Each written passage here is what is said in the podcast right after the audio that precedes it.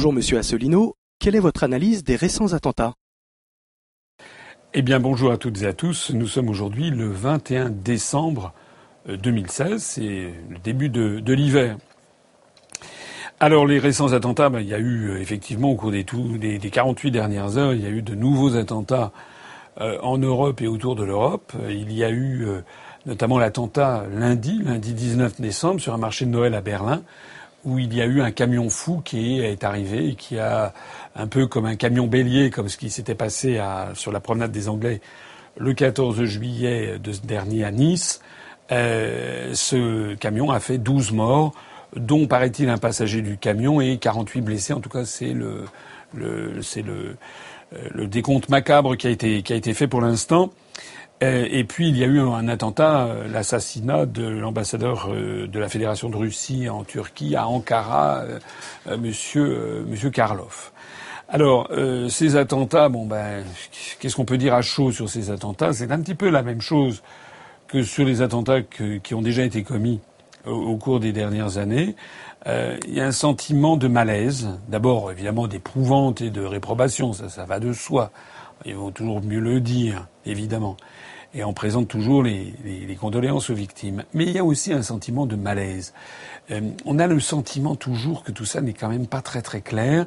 Euh, sur l'affaire de, de, Berlin, on a appris que le, il y avait un, un, un comment dirais-je, euh, un des personnes qui était dans le camion, qui semble-t-il, en tout cas ça a été les premières informations, euh, qui est sorti et qui a été euh, coursé sur pendant plusieurs centaines de mètres par des gens qui l'ont vu sortir du camion, qui a été arrêté. Finalement, il s'est révélé que c'était un Pakistanais, un jeune Pakistanais de 23 ans, qui, paraît-il, aurait fait partie des gens de ces migrants qui se seraient réfugiés en, en Allemagne euh, dans le courant de, de l'été, ce qui sème évidemment une polémique considérable en, en, Allemagne sur la politique de Madame Merkel. Et puis au dernier, puis brutalement, on apprend que finalement la police dit non, non, pas du tout, c'est pas du tout lui, et il est relâché. Je trouve ça quand même un peu extraordinaire qu'on relâche un témoin qui a été arrêté par plus, qui a, qui a, qui a, un témoin de, de, premier rang qui a été arrêté dans ces conditions, qu'on le relâche tout de suite.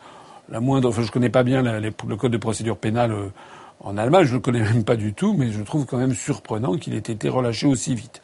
Et puis alors on apprend aujourd'hui, 21 décembre, que tiens, euh, coucou le revoilou, on a découvert encore une pièce d'identité euh, dans le camion. Alors cette fois-ci, c'est un, c'est un Tunisien. c'est que ces histoires de pièces d'identité, ça fait quand même beaucoup. C'est quand même invraisemblable. J'avais déjà eu l'occasion de m'en étonner lors des attentats précédents. On a l'impression qu'à chaque fois qu'il y a des attentats, les, les, comment, les, les, auteurs ne trouvent rien de mieux que de mettre dans la boîte à gants leurs pièces d'identité pour presque leur numéro de téléphone pour qu'on sache tout de suite qui ils sont. Tout ça n'est pas n'est pas n'est pas n'est pas tout ça n'est pas sain. En tout cas, tout ça contribue à donner euh, euh, sur Internet, euh, sur les réseaux sociaux, énormément de rumeurs qui circulent. Et finalement, c'est normal que les rumeurs circulent lorsque l'on a affaire à une grande presse, à des grands médias qui passent leur temps à mentir effrontément et à avoir une propagande considérable, euh, comme c'est le cas par exemple sur ce qui se passe en ce moment à Alep, où euh, les médias occidentaux euh, sont en train d'achever de se déconsidérer quand ils présentent la situation d'une façon aussi partisane, aussi biaisée et aussi éloignée de la réalité. Alors on attend la suite des événements sur cette affaire de Berlin, mais on nous prévient tout de suite qu'il pourrait y avoir d'autres attentats euh, en Allemagne et en France, certains y vont de leur, euh, de leur, euh, de leur prophétie en disant qu'on risque d'avoir des attentats. Tout ceci m'inquiète beaucoup, bien entendu pour la vie et la sécurité de mes concitoyens.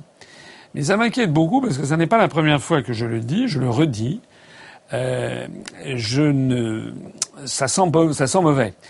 Euh, je ne veux pas jouer les prophètes de malheur, mais euh, on voit bien que l'élection présidentielle l'année prochaine peut apporter des surprises tout à fait considérables, et on voit bien quel est tout l'intérêt, tout l'avantage politique qui pourrait avoir, que pourraient avoir les dirigeants du pays si euh, il y avait dix jours avant le premier tour de l'élection présidentielle en 2017 un très gros attentat. euh, qui euh, provoquait malheureusement beaucoup de morts et de blessés, que, comme on l'a vu exactement avant les élections régionales en, novembre-décembre 2015, ça permettrait au pouvoir public eh bien de suspendre non pas le processus électoral ni la date de l'élection, mais de suspendre la campagne électorale, c'est-à-dire précisément d'empêcher les candidats qui ne font pas partie du parti au pouvoir de s'exprimer le maintien de ce point de vue-là de, l'état de, l'état d'urgence jusqu'au mois de juin de 2017, j'en ai déjà parlé, je crois, dans, le, dans le direct l'autre jour, est quelque chose d'absolument scandaleux. Euh, ça veut dire qu'en fait, on vient de basculer maintenant dans quelque chose qu'on n'avait jamais vu dans l'histoire de la République, c'est-à-dire un, un, état d'urgence qui dure maintenant depuis 13 mois, qui d'ailleurs n'est pas appliqué dans sa rigueur. Normalement, sous l'état d'urgence, il ne devrait pas y avoir justement de, marché de Noël. On vient de le voir en, Allemagne. Donc si les dirigeants français étaient cohérents avec ce qu'ils disent, puisqu'ils ont poursuivi l'état d'urgence, ils devraient interdire, par exemple, tous les marchés de Noël à travers la France. Je crois que sous l'état d'urgence, il ne doit pas y avoir de regroupement de personnes euh, dans la sphère, dans la, en zone publique, enfin dans, dans la rue, de regroupement de plus de cinq ou six personnes. En tout cas, ces grands attroupements, euh, normalement, devraient être interdits. Alors évidemment, j'imagine bien que cela poserait une quantité de problèmes considérables aux commerçants, aux artisans qui euh, font leurs affaires au moment du marché de Noël. Mais ça veut donc dire que nos dirigeants, euh, en fait, mentent quand ils maintiennent l'état d'urgence. Voilà. Ça veut dire qu'ils le maintiennent tout en le maintenant, sans le maintenir, sans le faisant pas respecter, mais en le faisant respecter quand même un petit peu. Enfin, on est dans le flou dans l'improvisation. Au minimum, c'est de l'improvisation. Au maximum, ce sont des calculs particulièrement, euh, particulièrement nauséabonds. Il y a eu l'autre attentat. L'attentat, c'est à Ankara, euh, dans une galerie d'art. Il y avait l'ambassadeur de la Fédération de Russie, j'en parlais tout à l'heure, Monsieur euh, Karlov, qui a été brutalement assassiné. On a vu circuler sur les réseaux sociaux une, la vidéo très très choquante de, de, de, cette, de cet attentat. On voit un, homme dans la force de l'âge euh, passer de vie à trépas en l'espace de quelques secondes. Euh, on voit surtout derrière lui euh, un, un, un, comment dire un, un des gardes du corps qui paraît-il avait 22-23 ans, un des gardes du corps qui paraît-il appartenait à la, police, à la protection des hautes personnalités, et c'est lui qui en fait a sorti son arme pour euh, tirer dans le dos et abattre euh, l'ambassadeur de Russie. Alors, euh, aussitôt, eh bien, évidemment, les, rumeurs là aussi ont, ont, circulé. Ce que je vois, c'est que le, le, président, le président de la Fédération de Russie, Vladimir Poutine, a fait preuve encore une fois de qualité d'homme d'État, en ayant tout de suite à l'esprit qu'il s'agissait d'une provocation, pour probablement essayer de semer de l'huile sur le feu entre les relations entre la Turquie et la Russie qui sont traditionnellement pas très bonnes. Depuis des siècles, les relations entre la Russie et la Turquie en Empire ottoman avant et la Turquie depuis, euh, depuis la chute de l'Empire ottoman. Depuis donc euh, des siècles, c'est mauvais, avec des hauts et des bas. Ça avait été particulièrement mauvais ces dernières années. Et puis, euh, depuis la tentative avortée et mystérieuse de coup d'État qui a eu lieu cet été, on a assisté à un rapprochement spectaculaire de Moscou et, d'Ankara.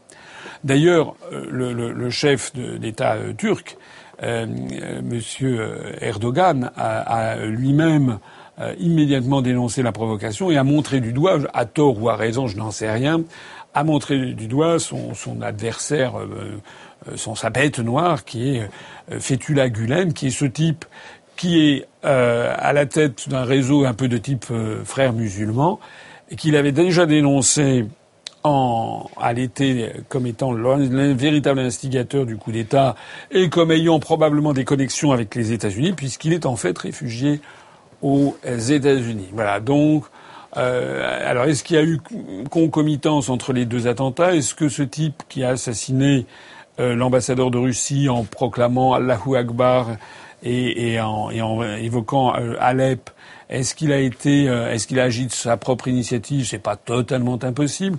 Est-ce qu'il était dans un réseau, effectivement, le réseau de Fethullah Gulen? Moi, je n'en sais rien. En attendant, on voit bien que ça témoigne de toujours une effervescence au Moyen-Orient et surtout bah, de ce qui est en train d'arriver en fait à, Alep. C'est-à-dire que les forces gouvernementales, avec l'aide de la Russie, sont en train de reprendre Alep, euh, la deuxième grande ville du pays, euh, enfin une des grandes villes du pays, de la Syrie. Et au passage, on va probablement, dans les semaines qui viennent, découvrir des témoignages euh, de, des populations qui sont à Alep qui ne vont pas toutes, c'est le moins que l'on puisse dire, confirmer la version occidentale des événements en, Syrie. Que pensez-vous du verdict du procès impliquant Madame Lagarde? Ben, Je suis très choqué. Je suis très choqué par ce procès. Euh, qui pose d'ailleurs un problème de fond qui est sur l'existence même d'ailleurs de la Cour de justice de la République. Euh, je n'ai pas encore euh, pris une position très précise là-dessus. Je, je, vais étudier le dossier d'un petit peu plus près.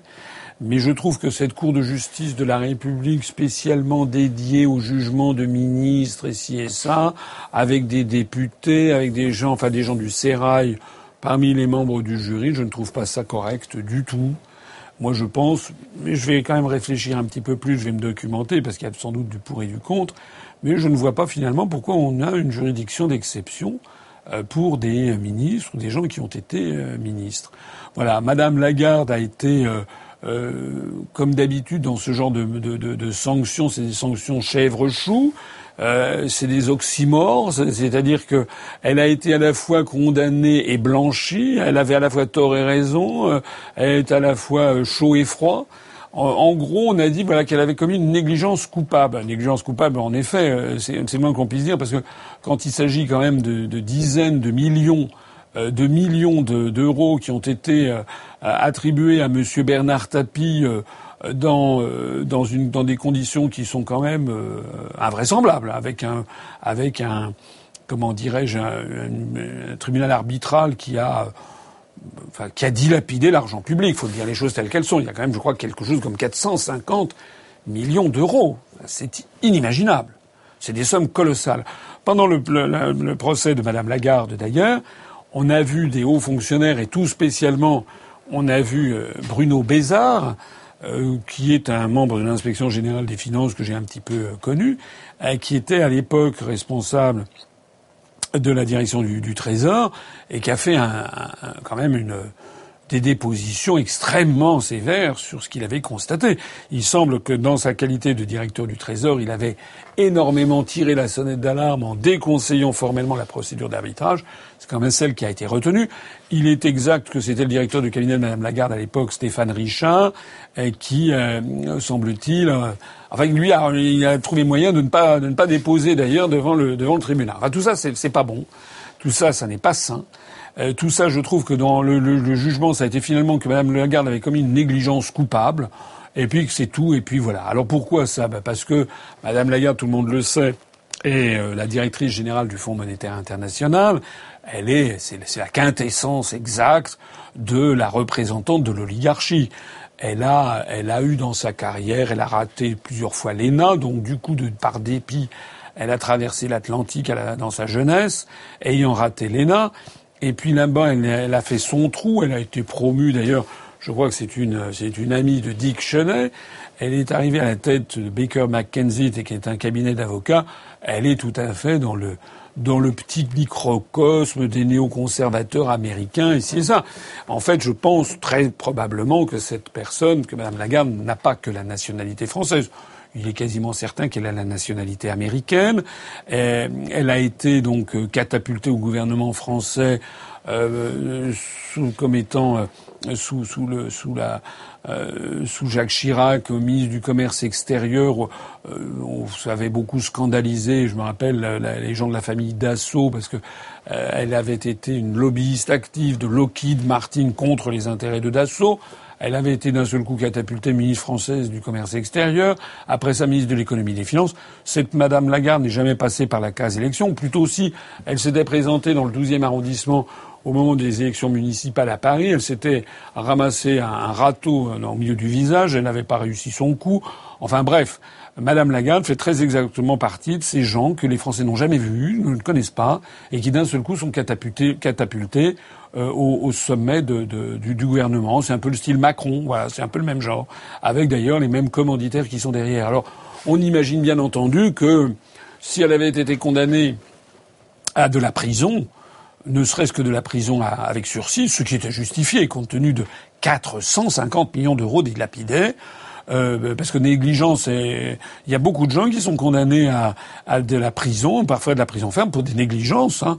Voilà, quelqu'un qui euh, par négligence provoque la mort de telle ou telle personne, eh bien, il, souvent il termine en prison. Un, un chef d'entreprise, un chef de PME, ça c'est comme ça. Voilà euh, eh bien, euh, ou qui par négligence ne paye pas ses impôts, hein, comme Monsieur euh, Monsieur ou comme Monsieur, euh, ou qui par négligence oublie de préciser, comme Monsieur Cahuzac, qui l'a planqué à des dizaines de millions d'euros en Suisse, eh ben, ils ont été condamnés. Voilà. Madame Nelly Madame Lagarde, pardon, a, été a été blanchie parce que probablement il fallait la garder, la garder à la tête du Fonds monétaire international pour ne pas faire de vagues je viens de faire de un lapsus, j'ai dit Nelly Cruz au, lieu de Madame Lagarde, parce qu'effectivement, ça m'a traversé l'esprit qu'en fait, on peut faire un parallèle au même moment qu'il y avait ce jugement, euh, en fait, où Madame Lagarde a, échappé en fait aux foudres de la justice. On a appris euh, aujourd'hui même euh, que Madame Nelly Cruz, euh, qui est l'ancienne commissaire européenne chargée du numérique, auparavant chargée de la concurrence, j'en ai fait une petite star d'une de mes conférences notamment celle sur les raisons pour sortir de, l'euro.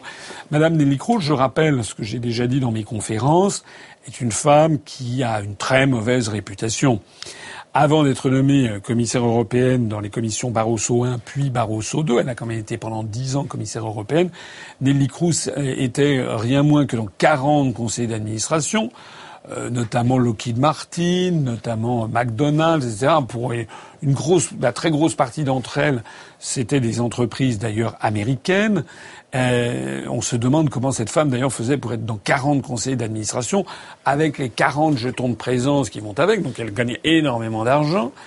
Cette dame Cruz, euh, ensuite, avait été catapultée la commissaire néerlandaise à la Commission européenne.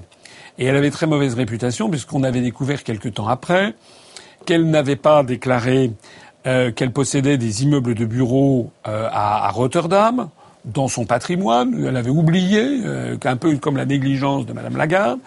Et puis après, on avait découvert qu'elle avait des liens intimes. Elle était en fait la maîtresse d'un membre de son parti politique. Ça peut arriver, mais le, le membre en question étant euh, par ailleurs très proche de Willem Holleder, c'est-à-dire un, un, un, quelqu'un de la mafia euh, néerlandaise, quelqu'un qui était responsable d'enlèvements, de, crimes crapuleux. Il avait enlevé euh, le, le, le grand-père Heineken.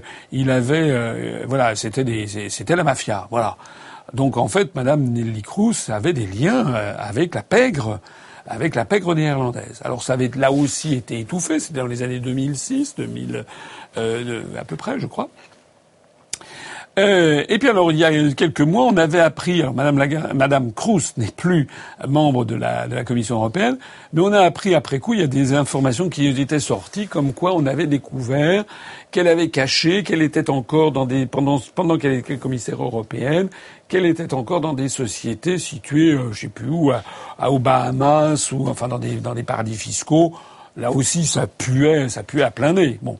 Euh, on avait appris que, eh, on a appris aussi ces jours-ci qu'elle avait oublié tel le, le, le Thévenoud euh, ou le ou le euh, moyen, elle avait oublié de, de, de déclarer qu'elle gagnait des revenus en 2015, donc elle ou 2016, donc elle a continué à toucher comme une grande euh, les, des rémunérations euh, versées par l'Union européenne, c'est-à-dire payées par les contribuables européens. cest on peut se, tous se féliciter qu'on participe tous un petit par un petit quelque chose à, à, payer à payer les à payer les, les, frasques de cette de cette dame qui a parti avec la pègre. Eh bien alors je vous raconte tout ça parce qu'on a euh, donc toutes ces informations qui étaient sorties par les Bahamas Leaks, hein, celles notamment sur l'affaire des Bahamas, eh bien on a appris aujourd'hui même que finalement, eh bien, Mme Nelly Cruz a échappé aux sanctions de l'Union européenne.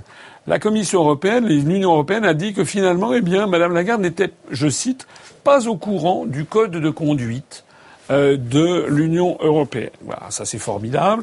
Elle n'était pas, c'est comme si quelqu'un créait un, accident mortel, et bien, oh bah il n'était pas au courant du code de la route, donc euh, bah, excusez-le, donc on, on passe l'éponge. C'est hallucinant.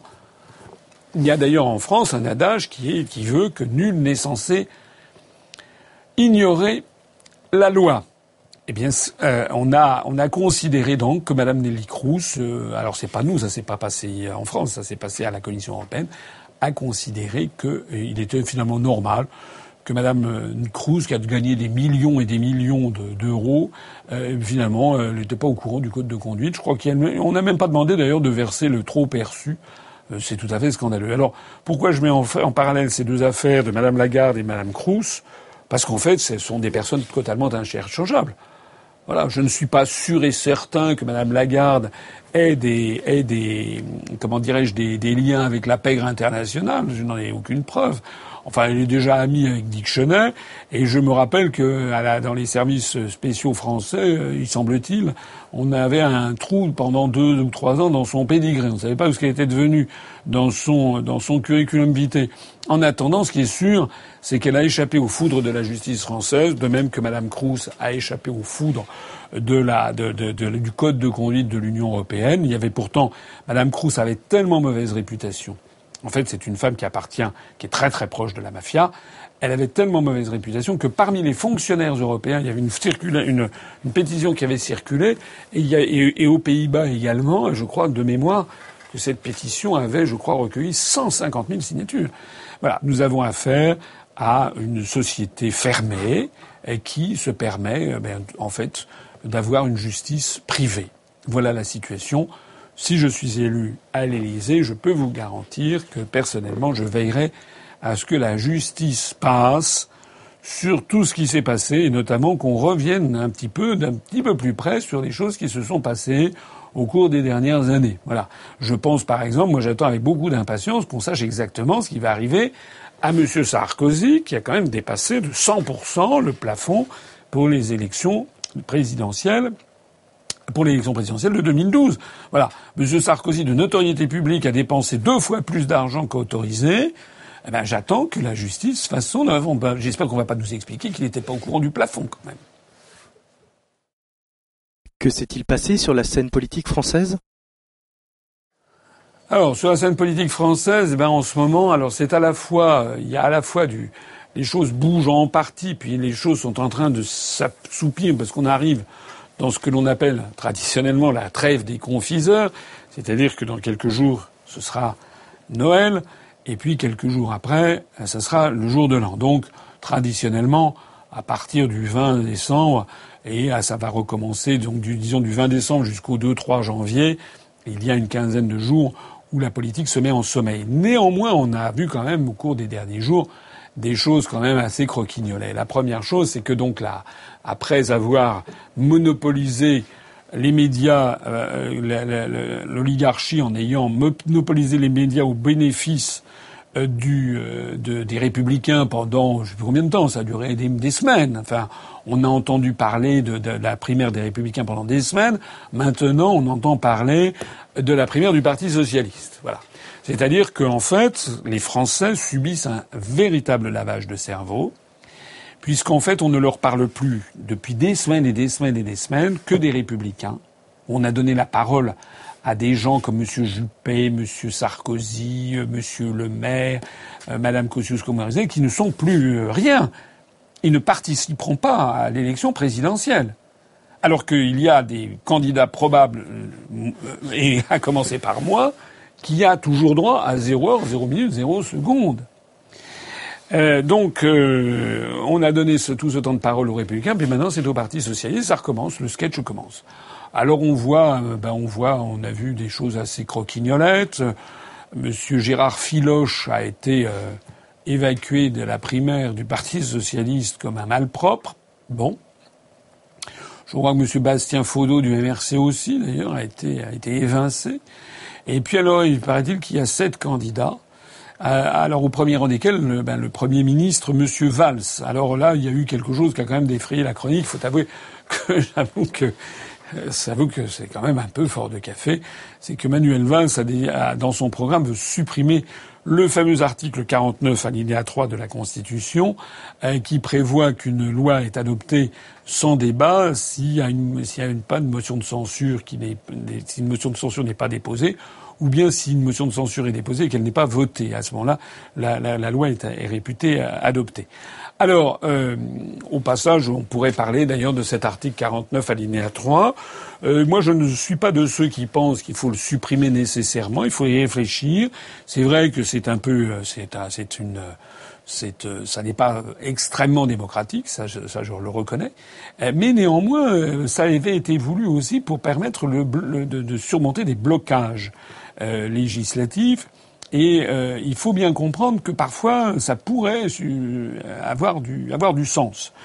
J'imagine par exemple que, imaginons que je sois élu président de, de la République, que je vais mettre en œuvre la sortie de, de, de, de l'Union européenne conformément à mon, à mon mandat, euh, que ensuite nous ayons euh, obtenu une majorité à l'Assemblée nationale de députés qui veuillent la chose, mais une majorité euh, toute, euh, toute très chiche à quelques à quelques voix près.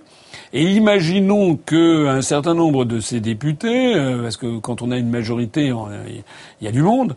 Imaginons que certains de ces députés, euh, eh bien finalement, soient sensibles à des sirènes de l'opposition ou de je ne sais pas qui, et d'un seul coup rechignent. Euh, c'est ça qu'avait prévu Charles de Gaulle, c'est que justement de temps en temps, euh, il faut un peu euh, forcer le destin, puisque des, des, députés ont été élus sur un programme et ils ne veulent plus l'appliquer. Donc, euh, appliquer le 49.3, s'il s'agit d'appliquer le programme initial sur lequel des, des, une majorité a été élue, me paraît pas forcément toujours choquant. Euh, là où c'est choquant, évidemment, c'est lorsqu'il s'agit d'utiliser le 49.3 pour faire le contraire exact du programme ce qui avait été le cas de Manuel Valls. Parce que jamais les députés euh, de gauche avaient été élus en, en comment dirais-je, en, en, en, 2012 euh, pour appliquer euh, la loi El Khomri, par exemple, qui est le contraire exact de ce qui avait été prévu. En d'autres termes, cet article 49.3 devrait être, ne devrait être légitime que pour euh, forcer la majorité à, à, à, à appliquer le programme sur lequel elle a été élue. C'est une espèce de, une espèce de, de, de comment dirais-je, euh, de vote, euh, euh, de mandat, de mandat impératif. Même si la Constitution prévoit que tout mandat impératif est nul, il faudrait le 49.3 permet d'imposer aux députés qui ont été élus pour mener une politique de, de, de la faire, à condition que le chef de l'État évidemment soit dans cette ligne de pensée. Manuel Valls a fait tout le contraire. Il a utilisé le 49.3 pour imposer aux députés une politique exactement contraire à celle sur laquelle ils s'étaient fait élire. C'est là le scandale. Emmanuel Valls n'est pas du dos, avec le dos de la cuillère, il l'a utilisé six fois pendant qu'il était Premier ministre. Alors maintenant, il découvre d'un seul coup que c'est pas bien. Bah oui, bah d'accord, euh, ok. Euh, c'est vraiment se moquer du monde. D'ailleurs, Madame El Khomri, euh, la voix de son maître, a dit la même chose. Bon, là, ça va. c'est quand même invraisemblable. Euh, tous ces gens sont en train de se discréditer. Je pense d'ailleurs que M. Valls est en train largement de se discréditer. Voilà. D'ailleurs, euh, il est son, début de campagne a fait tellement flop qu'on a appris aujourd'hui même que François Hollande, euh, incroyable mais vrai, euh, a fait savoir que finalement il regrettait d'avoir dit qu'il se représenterait pas et que maintenant il hésiterait presque à se représenter en disant peut-être que qu'est-ce que c'est que ce truc? Mais c'est invraisemblable. Enfin, je veux dire, M. Hollande, comme disait ma pauvre, ma pauvre grand-mère, M. Hollande n'a ni cœur ni honneur. Quand on est chef de l'État, qu'on affirme à la nation qu'on a décidé de ne pas se représenter, on ne change pas 15 jours après de point de vue. Il me fait penser, vous savez, quand vous êtes l'été, par exemple, il y a des, vous êtes au bord d'un lac et puis il y a des moustiques agaçants, donc ça. Alors, ah, vous pensez l'avoir, ah, on en est débarrassé, et puis 15 secondes après, mince, il est encore là. Ben voilà, ça c'est exactement François Hollande. On pense en être débarrassé, voilà qu'il il, recommence. Non, il va falloir lui donner un coup de, de, de flytox ou je sais pas quoi. Il va falloir euh, s'en débarrasser. Alors, bon, on va voir la suite. Mais euh, pendant ce temps-là, il y en a un qui essaye de tirer les marrons du feu, c'est Monsieur Montebourg. Monsieur Montebourg, qui semble-t-il a des, comment dirais-je, a des ailes, euh, semble avoir des ailes, euh, et en tout cas, je ne sais pas s'il a des ailes, en tout cas, il fait en ce moment coller un peu partout dans Paris des, des, des affiches à son, à son effigie.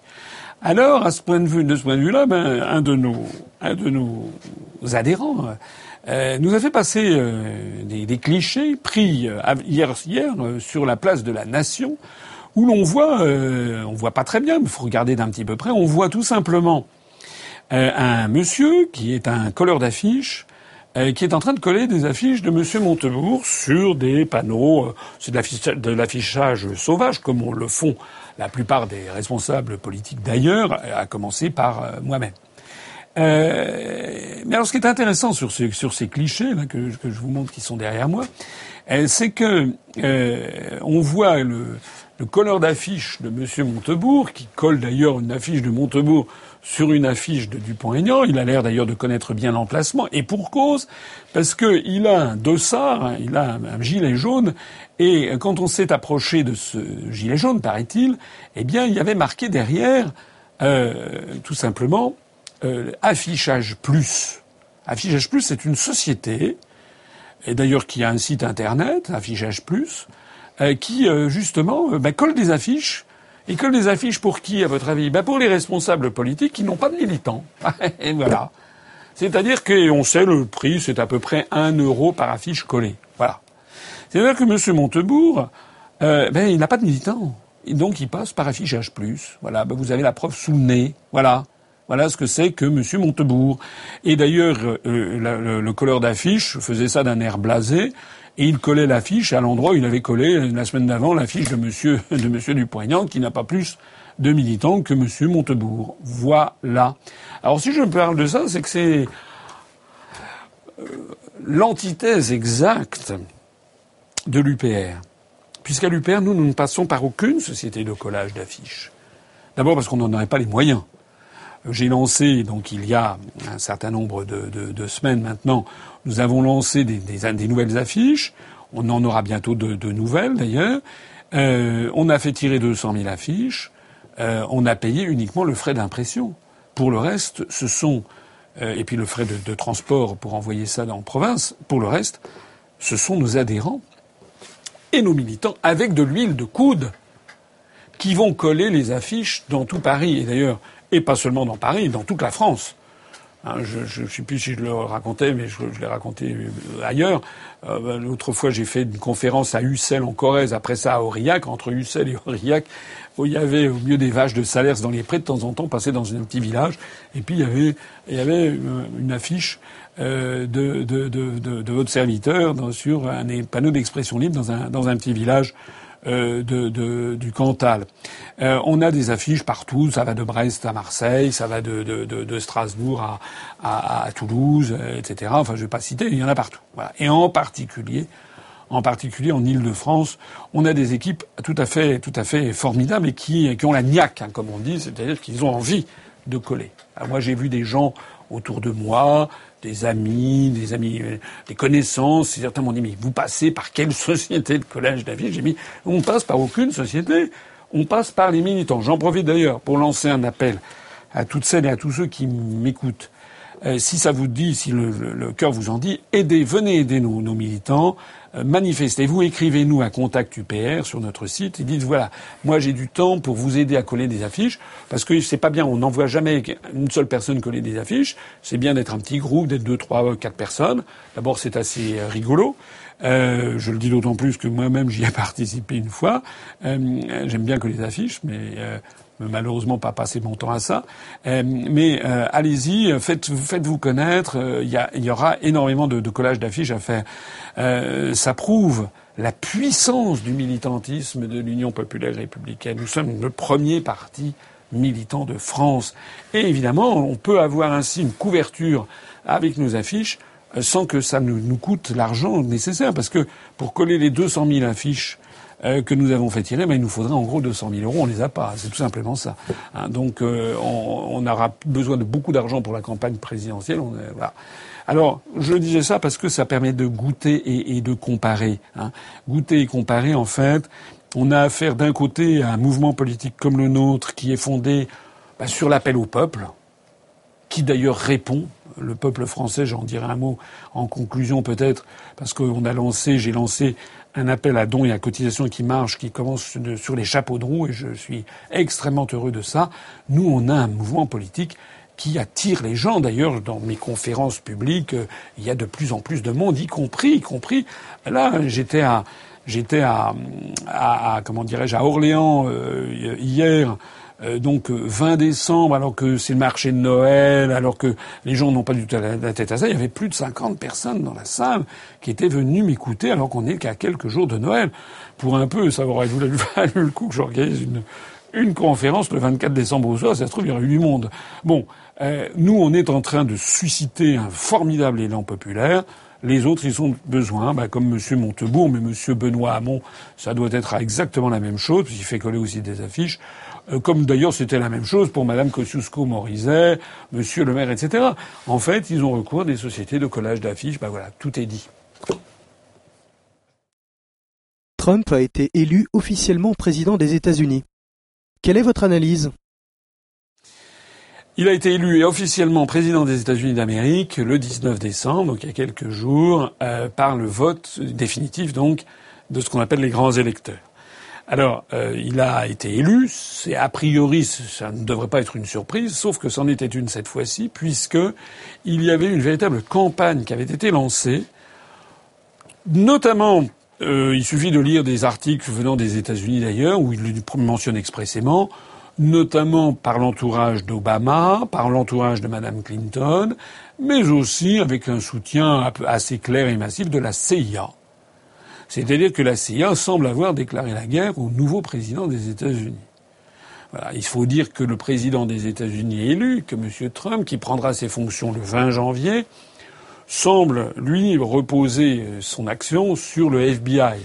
Le FBI, je rappelle, j'en avais parlé, vous vous rappelez de ces affaires, euh, le président, enfin le, directeur général du, FBI, qui avait, euh, sur l'affaire des des, des courriels de Mme Clinton, avait ouvert une enquête, l'avait refermée, l'avait rouverte, l'avait refermée. Enfin, on voyait bien qu'il était su à, à, U et à Dia, mais que la, la, la, la comment dirais-je, euh, les fonctionnaires, l'administration du FBI était quand même extrêmement contre Mme Clinton, qui était connue par le FBI comme étant corrompue jusqu'à l'os. Bon, donc il semble que M. Trump repose une partie, fasse reposer une partie de son pouvoir sur sur le FBI, et euh, il est de notoriété publique euh, qu'il y a une, une, haine entre la CIA et, et, le FBI euh, qui remonte à plusieurs, à plusieurs années. Alors, le résultat de tout ça, c'est qu'il y a eu des mots d'ordre qui ont circulé, évidemment repris assez généreusement par les médias du système, qui laissaient entendre que peut-être le président euh, euh, des États-Unis pourrait ne pas être Donald Trump. Par quel miracle? Eh bien, tout simplement parce que euh, vous savez que c'est un vote un peu bizarroïde aux États-Unis, c'est-à-dire que les gens votent État par État. En fait, ils votent pour des grands électeurs. Or, il se trouve que les grands électeurs, c'est eux ensuite qui élisent le président des États-Unis. Il faut avoir 270 grands électeurs pour être élu, puisqu'au total, il y a 540, je crois, grands électeurs. Ou 539. Il en faut 270 pour être élu. Mais ces grands électeurs, qui sont donc, euh, quand quelqu'un gagne un État, il a tous les grands électeurs de l'État, mais ces grands électeurs ne sont pas forcément tenus de voter pour le président pour lequel ils ont été élus, comme devant voter pour lui. C'est un peu comme je disais tout à l'heure, les députés socialistes français qui ont été élus sur un programme et qui appliquent l'autre, et on leur impose le 49-3 pour appliquer un programme sur lequel les Français pour lequel les Français ne se sont pas exprimés. Alors, euh, ça dépend des États, pour tout, pour tout simplifier, des États aux États-Unis où les grands électeurs sont tenus par la loi de voter pour le président pour lequel ils s'étaient déclarés, euh, mais avec une faible pénalité. Je crois qu'il y a une amende de 1000 dollars, ça va pas très loin. Mais il y a des États où les grands électeurs ont la totale liberté de vote, c'est quand même incroyable.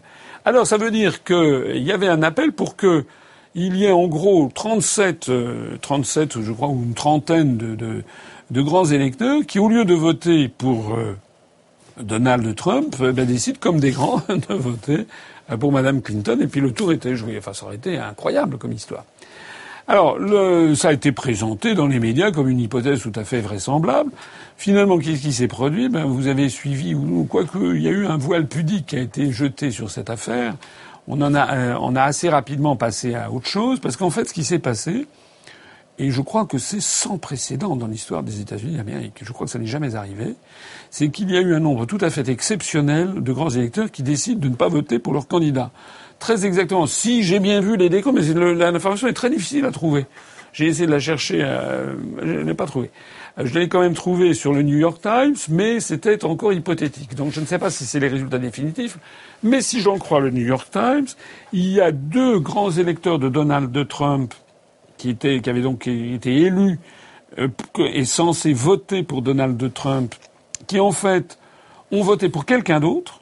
Le quelqu'un d'autre n'étant d'ailleurs pas forcément Madame Clinton. Je crois qu'il y en a un qui a voté pour Bernie Sanders ou un truc comme ça. Et puis, euh, il y en a. Alors ça, c'est ça le plus extraordinaire, c'est qu'il y a cinq grands électeurs, si j'ai bien vu les statistiques du New York Times, qui devaient voter pour Madame Clinton et qui ont voté pour euh, d'autres candidats. Euh, euh, pas forcément, ou c'est peut-être un de ceux-là qui a voté pour Bernie Sanders, je me rappelle plus, peut-être pour Trump ou pour des candidats accessoires, parce qu'ils peuvent voter pour n'importe qui. Voilà, ils auraient même pu voter pour Macron. non, quoique Macron n'est pas né aux États-Unis, semble-t-il, donc ça aurait raté. Enfin bref, euh, tout ça pour dire que ça s'est terminé avec monsieur, euh, monsieur Donald Trump qui a été élu avec 304 grands électeurs contre madame Clinton qui, elle, a, a fait 227 euh, grands électeurs.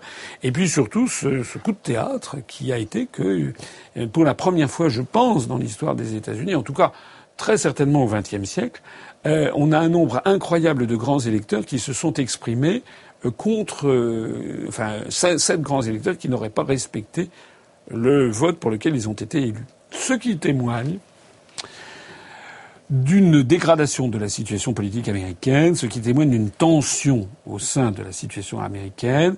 Euh, et je pense que je pense que les États-Unis euh, filent un mauvais coton.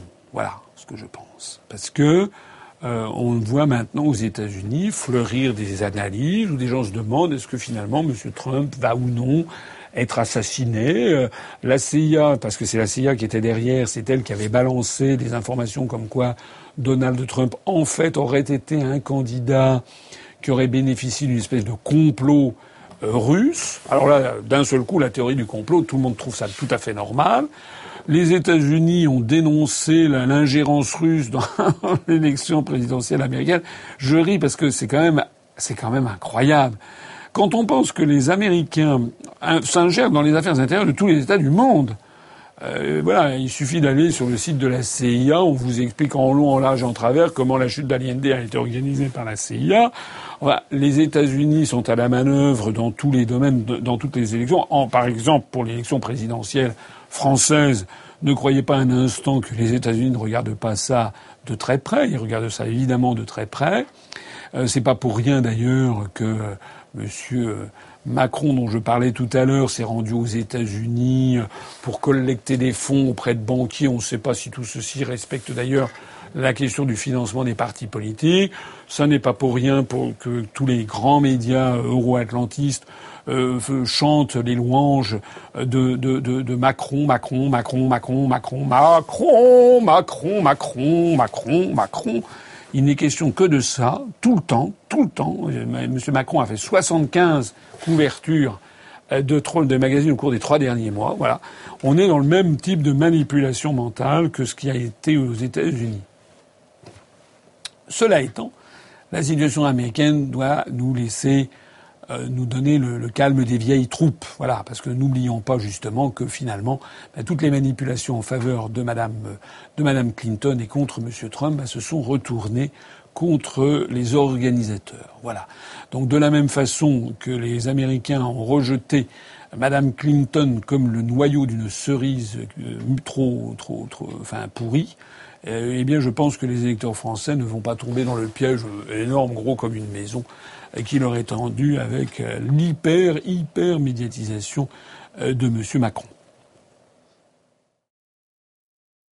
Comment se porte l'UPR eh bien, l'UPR se porte euh, comme un, de mieux en mieux. là encore, une fois, je,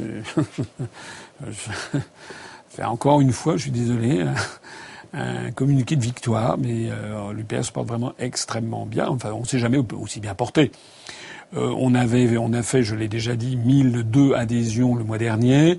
Là, on va sans doute faire un petit peu moins, je pense, parce que D'abord, il n'y a pas eu, on avait fait 114 adhésions le 11 novembre dernier à l'occasion de l'élection de, enfin dans la foulée de l'événement planétaire qui a été l'élection de Trump, qui a montré euh, que tout est possible en fait en politique et que les médias, les grands médias officiels et les faux, les faux sondages euh, vont, sont, sont en train d'être, d'être balayés. Voilà. C'est-à-dire qu'à la limite, euh, eh bien avoir les, les, médias contre soi devient un, un atout. Ça, alors comme tous les grands médias continuent à observer le silence le plus religieux sur mon existence, au point même qu'on a vu d'ailleurs un sondage organisé par la dépêche du midi ces jours-ci euh, où euh, je ne figure pas parmi les parmi les parmi les candidats, que sur tous les sondages en ligne en général j'arrive premier ou deuxième. Euh, là ils ont décidé. Alors la réponse qui a été faite par les les gens de cette de, cet organe de presse qui était fait avec d'autres petits journaux locaux, ça a été qu'ils avaient décidé souverainement de qui ils mettaient. Probablement, ils ont dû croire faire un jeu de mots parce qu'ils pensent qu'on est un mouvement souverainiste. En attendant, le rôle d'un, le rôle d'un journal, ce n'est pas de décider de qui est candidat et qui a accès aux médias. Normalement, un journal digne de ce nom doit en fait refléter la réalité. Or, la réalité, je le disais tout à l'heure, c'est que quand je me déplace en province, je fais des salles combles, même à, quelques jours de, Noël.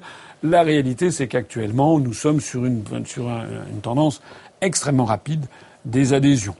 Aujourd'hui même, 21, 21 décembre, depuis, depuis zéro heure, euh, jusqu'à ce début de, soirée euh, où on enregistre, enfin même en cette fin de soirée, on doit avoir fait quelque chose comme 54 adhésions dans la journée. Enfin, c'est considérable. Et euh, on a lancé, j'ai lancé le 12 décembre dernier un appel à adhésion, à dons, à cotisation pour financer la campagne présidentielle si je suis candidat et les campagnes législatives où là, de toute façon, on aura des candidats. Euh, J'avais lancé ça donc le, 12 décembre dernier. J'ai dit que nous avions un budget minimum minimum. Le strict minimum, c'est 1,8 million d'euros, ce qui peut paraître une somme importante, bien entendu, pour un particulier, mais ce qui, pour un parti politique euh, avec des échéances nationales d'une aussi grande importance, c'est en fait extrêmement peu. Je l'ai dit tout à l'heure, le plafond pour l'élection présidentielle est de 23 millions d'euros. Nous, on a budgété à peu près 800 000 euros. Donc vous voyez qu'on est, on est le petit pousset. Mais j'ai dit aussi que nous, on a un avantage énorme, c'est le très grand militantisme et l'ardeur, la ferveur de nos adhérents et de nos militants. Alors j'ai lancé cet appel à dons et à cotisation le 12 décembre. Aujourd'hui, 21 décembre, eh bien, on a déjà dépassé les 130 000 euros recueillis et presque 1000 personnes qui ont, euh, qui ont déjà contribué, plus de 980 et quelques personnes en ce, en ce, en ce 21 décembre au soir. Donc ça veut dire qu'en neuf jours, euh, on a eu euh, ben, plus de 100 personnes par jour qui ont soit adhéré, soit versé leur cotisation annuelle, soit versé un don et souvent qu'on fait les deux ou deux, choses à la fois, adhérer et verser un don, leur cotisation annuelle et verser un don, ou alors il y a aussi de simples donateurs. Ben, 100 personnes par jour, 110 personnes par jour, c'est beaucoup. C'est beaucoup, d'autant que la, campagne ne fait que commencer, qu'on on arrive à la trêve des confiseurs, et on a donc euh, récupéré 130 000 euros. C'est beaucoup aussi. Ça veut dire qu'on est sur un rythme de 15 000 euros par jour. Depuis que j'ai créé l'UPR, on n'a jamais vu un tel flot, un tel afflux d'adhérents, de donateurs et d'argent arriver. Alors, on est encore à 7% du total. Donc on est encore loin du total, mais on a encore les mois, on a encore la fin du mois de décembre, mois de janvier, février, mars, avril, mai, juin. Je signale bien entendu que si euh, ces dons et cotisations euh, qui sont déductibles de l'impôt sur le revenu, ils procurent une réduction de l'impôt des deux tiers, hein, je le précise, on a d'ailleurs jusqu'au 31 décembre de cette année, vous avez jusqu'au 31 décembre de cette année en payant par télépaiement. C'est valable uniquement désormais par télépaiement, puisque là, on vient de franchir, euh, on n'accepte plus les chèques pour ça euh, jusqu'à partir du 22 décembre pour des raisons de date. Mais jusqu'au 31 décembre, vous pouvez euh, réduire de façon importante votre impôt sur le revenu 2016 que vous paierez en 2017 si vous nous faites un, un don, une adhésion, une cotisation. Alors, ce que je voulais dire, c'est que si d'aventure on allait, on dépassait les 1,8 million d'euros, Si on avait 2 millions, 2 millions 5, 3 millions, eh bien, ça ne serait évidemment que, qu'encore mieux.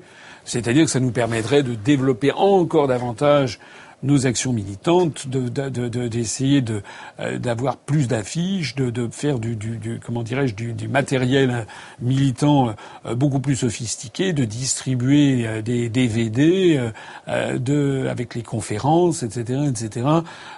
donc voilà, ça veut dire que le plafond de, enfin le, montant de 1,8 million d'euros n'est pas un plafond, c'est un plancher minimum et toute aide sera la, la bienvenue. J'ai d'ailleurs tout à fait confiance, confiance euh, dans toutes les gens, toutes les personnes qui, m'écoutent. Je l'ai dit, je l'ai redit.